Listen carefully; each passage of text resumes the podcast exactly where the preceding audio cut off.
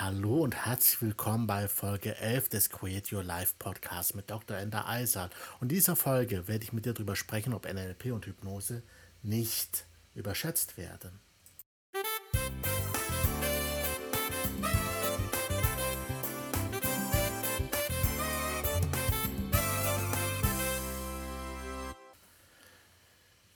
So, mein Lieber, viele Coaches und viele Trainer versprechen mit NLP und Hypnose Veränderungen in nur einer Sitzung. Ist das nicht größenwahnsinnig von den Coaches? Schließlich gibt es ja Psychologen, die an Problemen jahrelang arbeiten. Da wirkt es doch eher so ein bisschen na, marktschreierisch, wenn es mit NLP und äh, in der Hypnose heißt, dass Veränderungen in Minuten möglich sind. Glaubst du, dass Veränderung innerhalb von Minuten oder Sekunden überhaupt möglich ist? Nein? Glaubst du an beispielsweise Liebe auf den ersten Blick? Hast du das schon mal erlebt? Da verändert sich, glaube ich, eine Menge in sehr kurzer Zeit. Oder erinnerst du dich vielleicht an den klassischen Star Wars-Film, äh, Folge 2 bzw. Episode 5, wo Darth Vader den berühmten Satz sagt, Luke, ich bin dein Vater. Hat sich da nicht etwas in dir schlagartig verändert? Aber gehen wir mal zu den ernsten Sachen. Ähm, was glaubst du, wie lange brauchen wir, um eine Phobie zu erzeugen?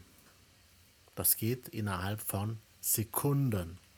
Stell dir einfach vor, du steigst nichts ahnend in einen Fahrstuhl, die Türen schließen sich, das Licht geht auf einmal aus und der Fahrstuhl fällt auf einmal 10 Meter in die Tiefe.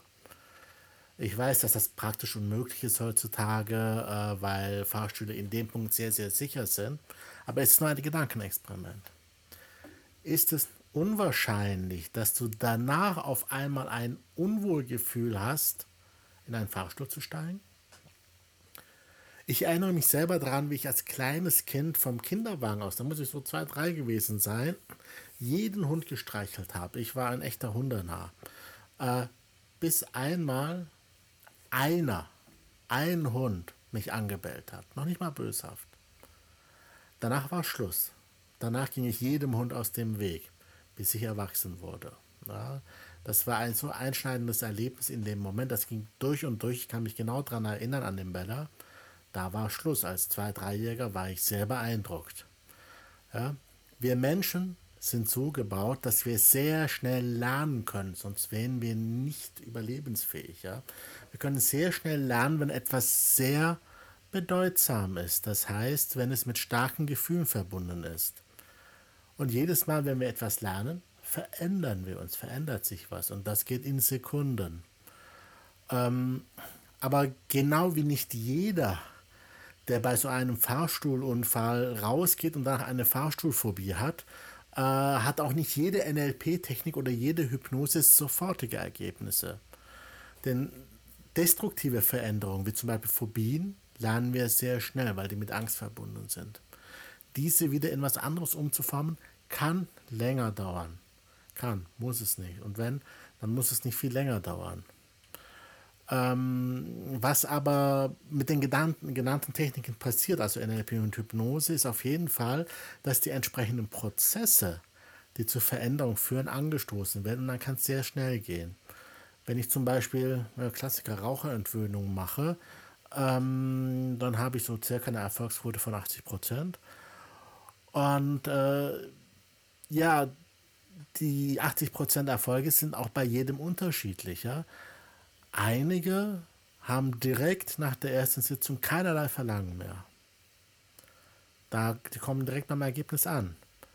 Bei den anderen wird ein Prozess angestoßen im Unterbewusstsein und die müssen sich dann aktiv 48 Stunden oder 72 Stunden zurückhalten und dürfen nicht rauchen und der, ähm, der Wunsch zum Rauchen geht durch den Prozess, der angestoßen wurde, Stück für Stück zurück und ist eventuell nach äh, 72 Stunden komplett weg. Ähm, aber nur wenn der angestoßene Prozess natürlich nicht sabotiert wird durch Handlungen oder Ergebnisse, ähm, dann kann es auch daneben gehen. Ja?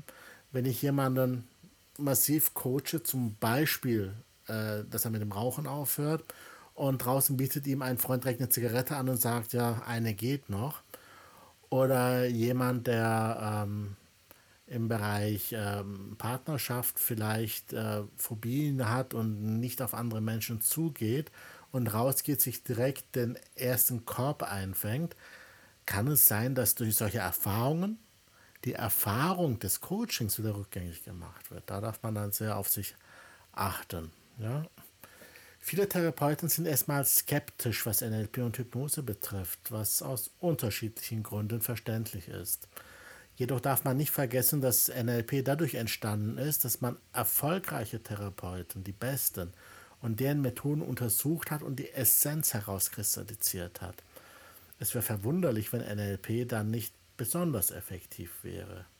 Trotzdem ist Vorsicht walten zu lassen, wenn ein Coach oder Therapeut rasend schnelle Ergebnisse verspricht. Diese können zwar eintreten, müssen aber nicht zwangsläufig. Und vor allem hängt es auch immer vom Klienten ab.